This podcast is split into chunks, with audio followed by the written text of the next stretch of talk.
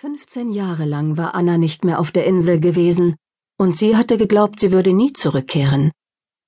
Doch jetzt stand sie an der Reling der Fähre und sah hinüber zu dem flachen Stück Land, das sich nach und nach aus dem Wasser hob. Krampfte sich ihr Magen so zusammen, weil das Schiff schlingernd gegen die Wellen ankämpfte? Auf dem Wasser bildeten sich weiße Schaumkronen. Außer ihr war niemand an Deck. Sie blickte zum Himmel wo Möwen an unsichtbaren Seilen in der Luft zu hängen schienen, die Schnäbel gelb vor den grauen Wolken. Ihre Schreie mischten sich mit dem Rauschen der Bugwelle und dem Stampfen der Maschinen. Es war nicht der Seegang, der ihr auf den Magen schlug, sondern die Furcht vor dem, was sie nach dem Anlegen erwartete. Das Haus ihrer Mutter, das Mädchen darin, das sie seit sieben Jahren nicht mehr gesehen hatte. Friederike. Den Namen hatte Annas Mutter für sie ausgesucht, als würde das Kind dadurch den anderen gleich.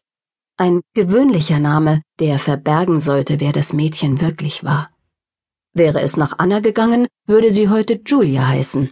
Aber ihre Mutter hatte, als sie den Namen eintragen ließ, diesen Wunsch einfach ignoriert.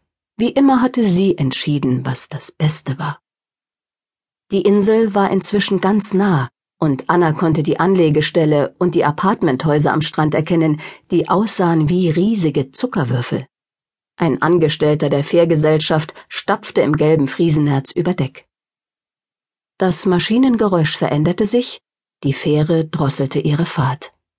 Der Anleger war nur noch wenige Meter entfernt, die Wartenden, die zum Festland hinüber wollten, bekamen Gesichter.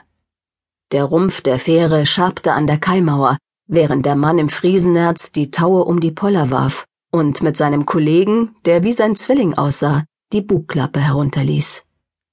Um Anna herum ließen die Passagiere, die mit dem Auto übergesetzt hatten, die Motoren an. Die anderen Reisenden strömten an Deck, zogen sich Kapuzen über oder spannten Regenschirme auf. Anna schulterte ihren Armeerucksack und betrat als erste den Steg. Ihre Schritte schepperten auf dem Metall, unter ihr hob und senkte sich das Wasser und klatschte an die Kaimauer. Dann war sie an Land. Es war merkwürdig vertraut, nach so vielen Jahren wieder am Anleger zu stehen, wo das übliche Durcheinander herrschte. Busse mit getönten Fenstern boten Rundfahrten an, Reisegruppen standen um ihre Koffer herum, und Möwen glitten in der Hoffnung auf ein Stück Krabbenbrötchen dicht über die Köpfe hinweg. Den Weg von hier zum Haus ihrer Mutter hätte Anna immer noch blind gefunden. Sie würde zu Fuß gehen, ein letzter Aufschub, bevor sie Rike gegenübertreten musste.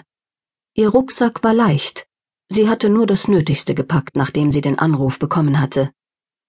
Barbara, ihre Vorgesetzte, hatte sie zwingen wollen, erst ihre Schicht zu beenden, weil sie so schnell keinen Ersatz für die Rezeption auftreiben könne.